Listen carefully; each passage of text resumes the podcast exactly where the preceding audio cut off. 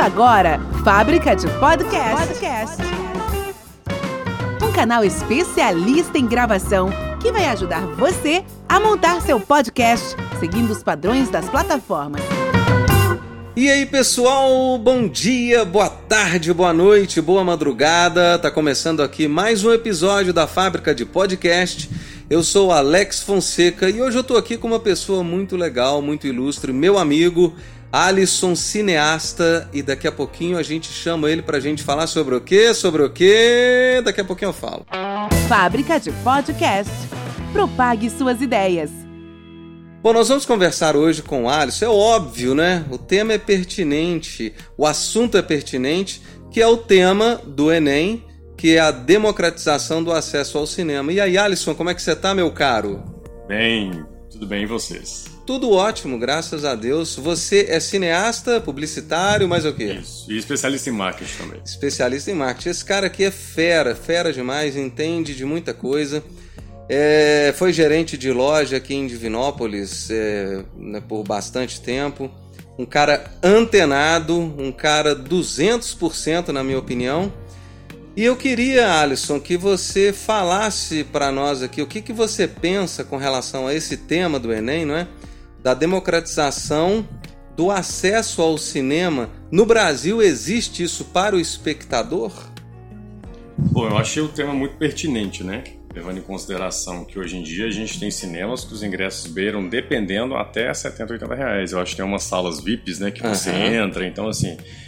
E realmente é, a gente é muito falho nesse quesito. Eu não acho que exista realmente uma democratização do cinema, porque tem várias cidades que nem cinemas têm. Sim. Né? Isso eu me lembro desde quando eu era criança mesmo, que muita gente vinha de fora, porque Divinópolis tinha né, o saudoso Cine Alhambra, uhum. e vinham especiais de fora, quem conseguia pagar um especial para assistir um filme no Cine Alhambra. É. o caso do Titanic na época, né? Sim, sim. Trouxeram vários especiais de ônibus.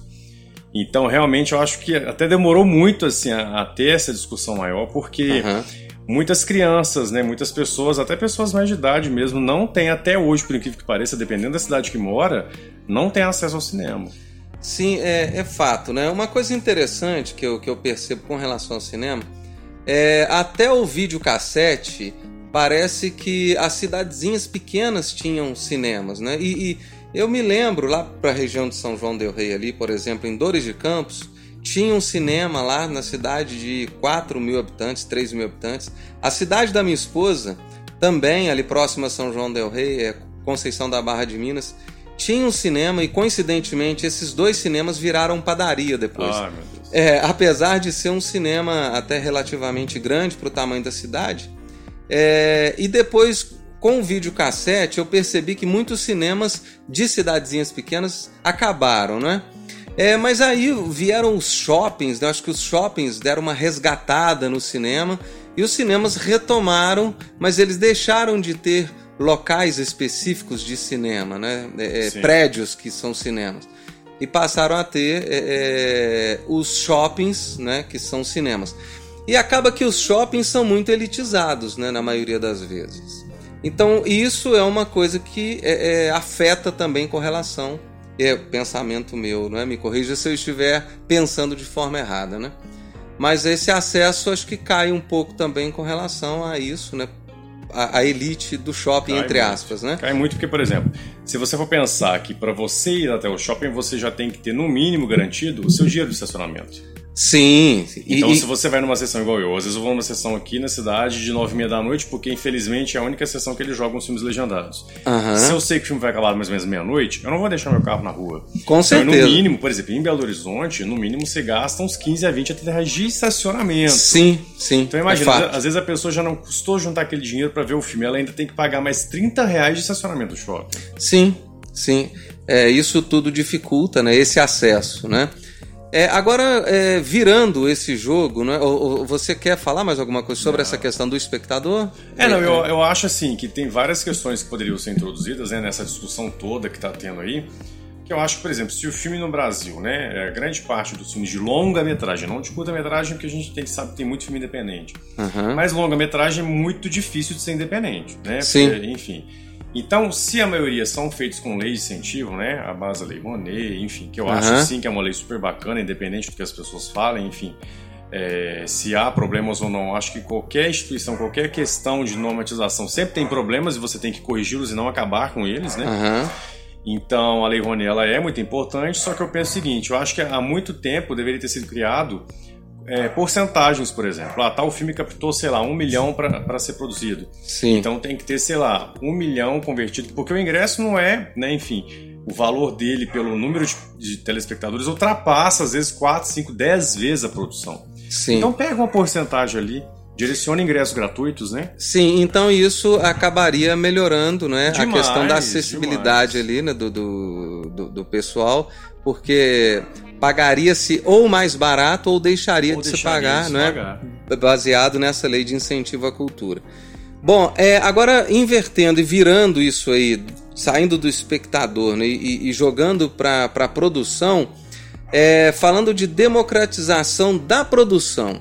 Hoje, com o, o advento né, da internet, os smartphones, as câmeras dos próprios smartphones cada vez melhor, né?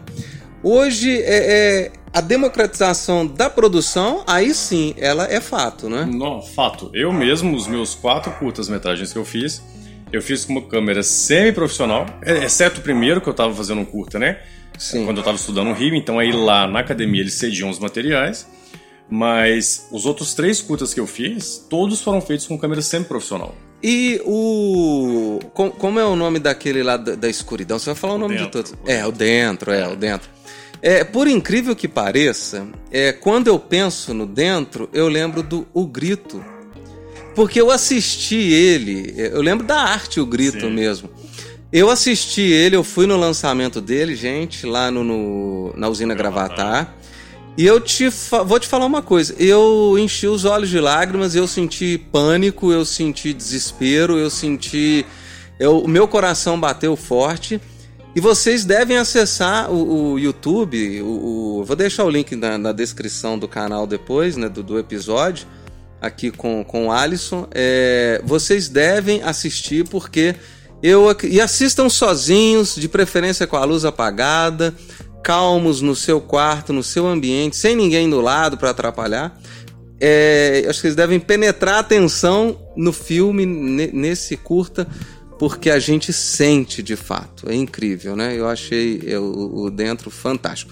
E eu me lembro, eu quis falar dele porque você usou celular Sim. nele, não usou? Utilizei. Eu utilizei a iluminação do celular, porque quando eu cheguei. Como tipo uma vela, né? Um- É, não era uma vela, né? a lanterninha, eu Sim, liguei a mas, lanterna do celular. mas era, mas a lanterna era pra- pra causar aquela sensação ali de pouca luz no Isso, ambiente, de né? pouca luz no ambiente. Porque quando eu cheguei no galpão, que era, ele era completamente escuro, que eu liguei um LED que eu tinha levado, porque o meu equipamento foi assim, o mínimo do mínimo do mínimo. Sim, sim. Então eu levei um LED, mesmo que ele tinha um ajuste né, lá no LED, é, como onde tudo é muito escuro, se você acender Sim. um isqueiro, clareia muito. Aham. Então o LED, mesmo na potência mais baixa, estava clareando Tava muito. clareando muito. E eu aham. precisava de uma penumbra. né? Sim. Eu precisava de momentos de luz, como se fossem uns flashes.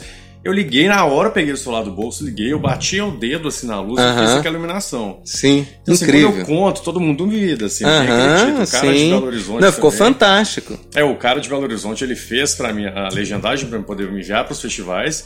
Ele falou assim, você tá brincando comigo, você tá mentindo. Ele legenda filmes pra Warner, pra essas produtoras. Ele Aham. falou assim, ó, o que você fez com um microfone, um LED, uma câmera e um celular é impressionante. É, o, o, o Alisson, eu costumo dizer o seguinte, e hoje a gente consegue fazer isso. Consegue. É muito melhor, é, é, é mais interessante você ter uma excelente produção com equipamentos medíocres Com do que você ter um puta equipamento e uma produção medíocre. Eu falo isso o Né? tempo inteiro. Que muita gente, uma vez eu fui na UENG, a pessoa virou pra mim e falou assim: Nossa, mas a questão do equipamento, de falta de equipamento, você não acha que você saiu na desvantagem? Nada Eu a eu ver, falei- nada a Eu ver. falei com, com os alunos, eu falei, gente, pensa bem, como que é desvantagem você conseguir fazer um filme com, sei lá, um orçamento de 50 reais, o que quer que Aham. seja, você pagar um lanche pro pessoal e o filme ser selecionado em três festivais internacionais, do que Sim. você gastar lá 30 mil reais, que muitas das leis de incentivo para curta-metragem beira em 15 mil, 30 Aham. mil, e fazer uma coisa mediana. Sim, Porque a qualidade sim. tem que estar no roteiro, na história sim, construída. né? com certeza. Se você criar uma história em que a- a- vai ter pouca qualidade de. Se for da temática da sua história, ter pouca qualidade de imagem, um filme que seja todo do celular mesmo, você pode fazer um puta filme dessa É, não, é, é, eu não, não lembro se você, não sei se você assistiu esse filme, um filme super barato e que eu adorei, assim, achei fantástico. Não lembro nomes de atores, que eu sou péssimo para isso. Filme americano. O cara no celular, no celular não, mentira, ainda não era, celular ainda não era tão popular na época. Era o cara no orelhão. Ele ficou preso no orelhão conversando com alguém que se ele desligasse ele ia morrer. Por um fio. Por um fio. Isso. Demais, Esse filme foi um filme barato.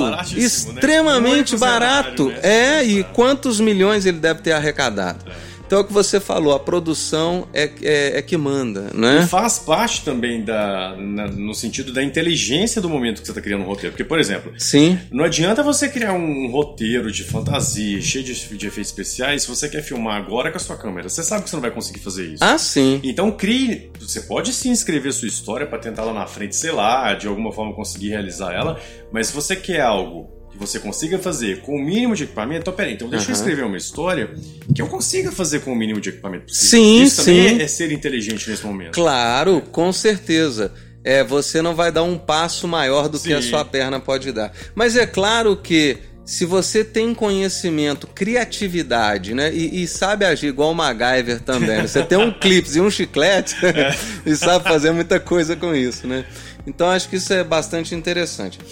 Bom, então, com relação à democratização da produção, a gente vive um, uma época muito boa, né? Muito. E se a gente sair do cinema, a gente também pode falar de YouTube, né? Nossa. É, de Netflix. Quantas tu... pessoas viraram milionários por Sim, sim. O cara na, no quarto dele, aparecendo o guarda-roupa dele, as roupas dele, a mãe é. dele gritando e xingando ah, lá atrás. E ele fazendo sucesso. E da mesma forma, a democratização do rádio aqui, que é o que a gente está fazendo. Sim gravando um podcast. Gente, eu estou usando um celular, acoplei um microfonezinho que eu tenho da, da iRig Miccast, que chama. E tô aqui, a gente está gravando com o celular aqui, tô, tô, tô no apartamento aqui do Alisson. Né? Então é muito interessante o que, que a internet, o que, que a tecnologia hoje faz né? e, e, e permite, abre um leque gigante. Só que infelizmente a gente entra numa situação como a gente falou, infelizmente, da democratização do acesso né, é complicada, a democratização da, do, dos patrocínios, né, é, do, do, incentivo, ainda é muito pequena no Brasil. Né? É, quais as dificuldades que você enfrenta com relação a isso, Alisson?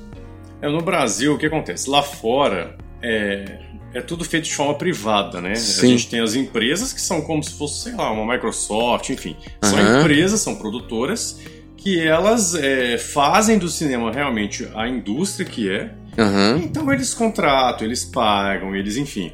Aqui não. Aqui o cinema nacional sempre ficou muito mercê das leis de incentivo uhum. e de pouquíssimas grandes empresas que querem investir, enfim, e só investe após a lei de incentivo também. Uhum. Porque, por exemplo, uma coisa é eu chegar lá, meu filme foi aprovado no edital e eu vou captar esse dinheiro numa, na, na CEMIG, na Petrobras, enfim. Sim. Outra coisa é, peraí, eu tenho um filme, eu, por exemplo, tenho um longa-metragem registrado no Rio. Uhum. Se eu sair com ele hoje, eu te garanto que se eu sair com ele hoje e for nessas mesmas empresas, olha, apresentar meu roteiro, tem um longa para fazer, uma história bacana, um drama, eu não consigo. Uhum. Então, assim, além de tudo, você consegue se você tiver lá uma lei de incentivo aprovada, se você tiver Sim. uma produtora por trás, que é Sim. outra coisa que a gente se esbarra muito. Sim.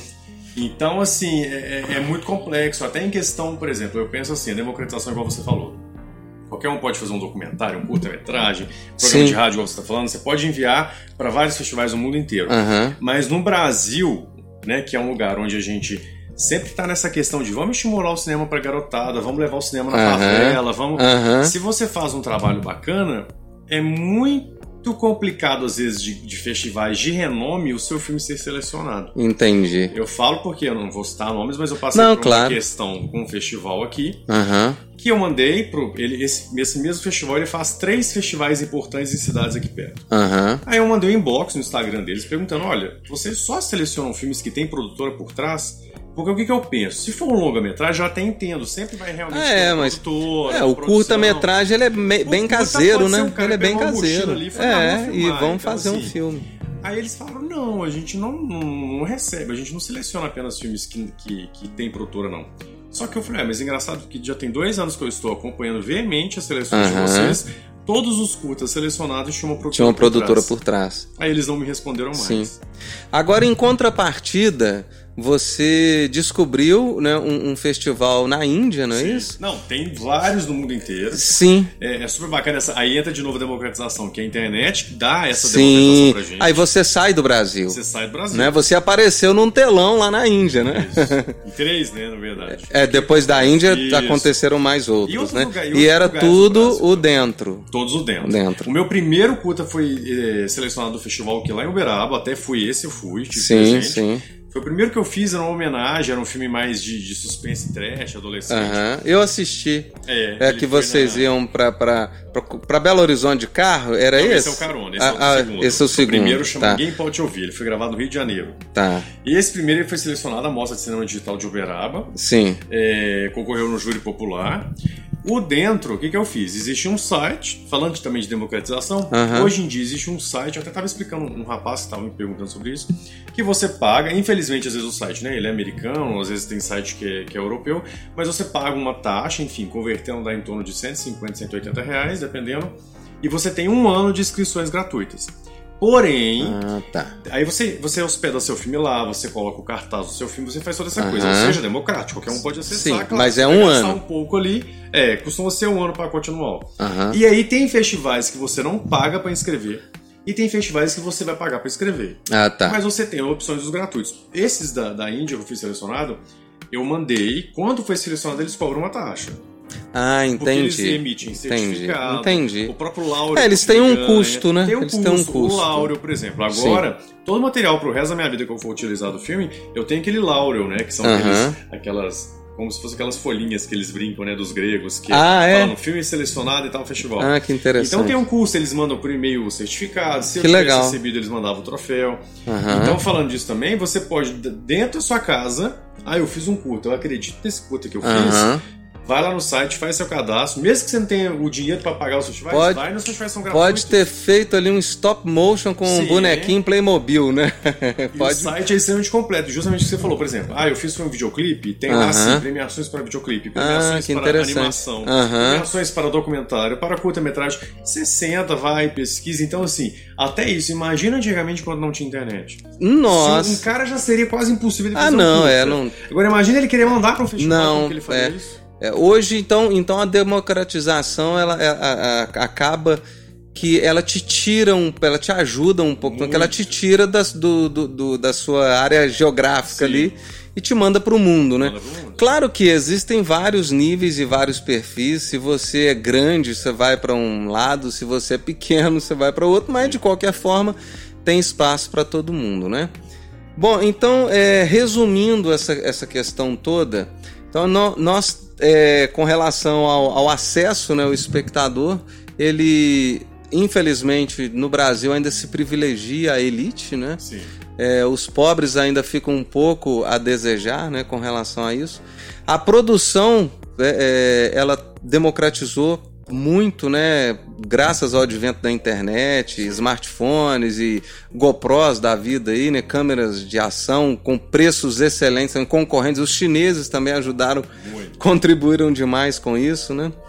É, a- a- e com relação também à democratização do incentivo no Brasil, né? Precisa mudar, precisa melhorar. Precisa mudar. É, patrocínios também precisam aparecer. Mas a globalização ajudou para que você saia né, do, do- do- Do da sua cidade, né, de Divinópolis e tudo mais.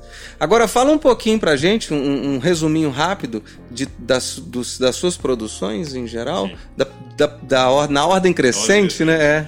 Meu primeiro foi gravado em 2016. Eu fiz um curso livre né, na Academia Internacional de Cinema do Rio de Janeiro, um curso Uhum. de imersão de um mês. E aí iam ser selecionados cinco roteiros, né? Dos 28 alunos, só cinco seriam produzidos. E aí o meu foi um dos mais votados, assim, foi uma surpresa, porque eu tinha escrito uma história para homenagear o Scraven, né? Que é Uhum. o pai do Fred Krueger. Eu era apaixonado por ele. Uhum. E ele tinha morrido meses antes, no ano anterior, em 2015, em agosto, que ele faleceu de câncer. E aí eu criei o Ninguém Pode Ouvir, que Uhum. é bem uma homenagem mesmo ao Pânico, a, a Fred Krueger, enfim, Sim. essas questões.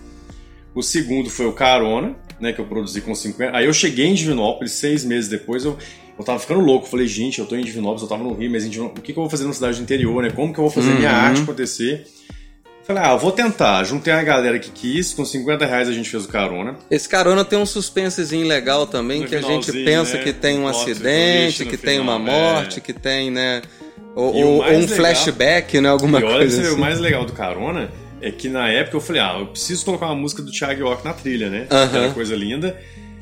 E aí a gente conseguiu a liberação dele. Que barato, Ele cara. teve que assistir Ele autorizou. Na época, os direitos da gravadora dele na no YouTube eram liberados. Aham. Passou um mês que eu coloquei o carona no YouTube, Ah, aí foi bloqueado. bloqueou. Aí a gente entrou em contato com a produtora Som Livre, até então era Som Livre. Ele, Já tava depois pronto de e muitos e-mails, mandamos o, o vídeo. Aham. Eles perguntaram, ah, mas qual que é o valor do filme? A gente, não, é um filme independente, né? Uhum. Não- não- a gente não ganha nada com isso.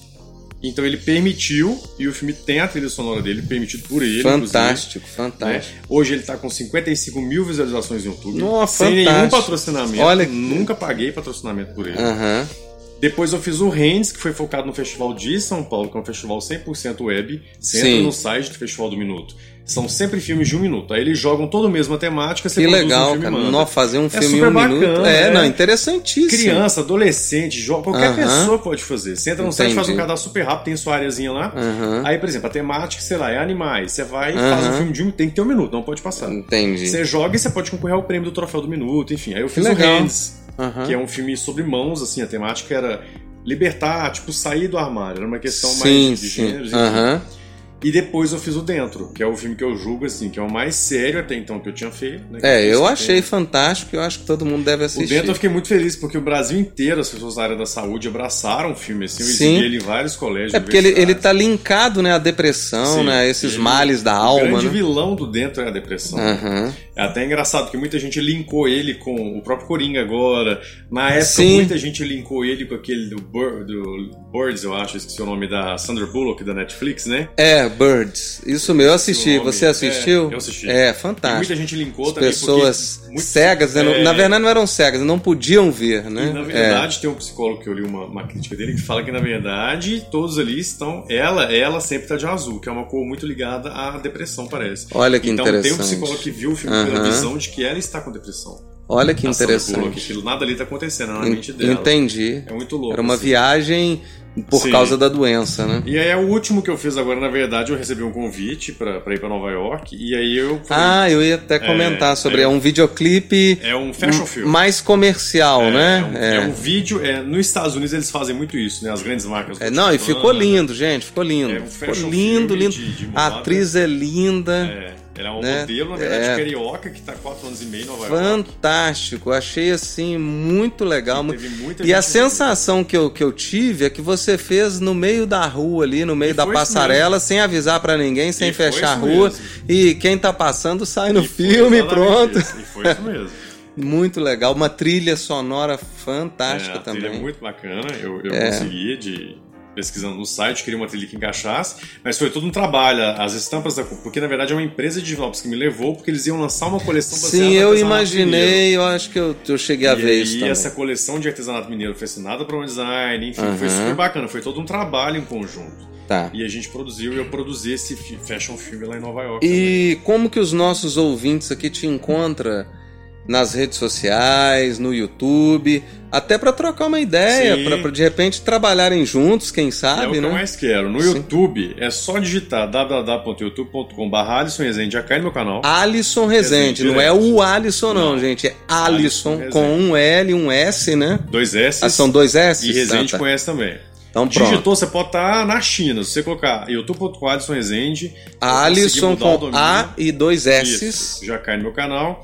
No Instagram, Alisson Rezendes com S a mais, porque já tinha um domínio lá que parece que a pessoa não usou, mas enfim. Tá lá. né? Alisson Rezende também. Tem a fanpage Alisson Rezende também.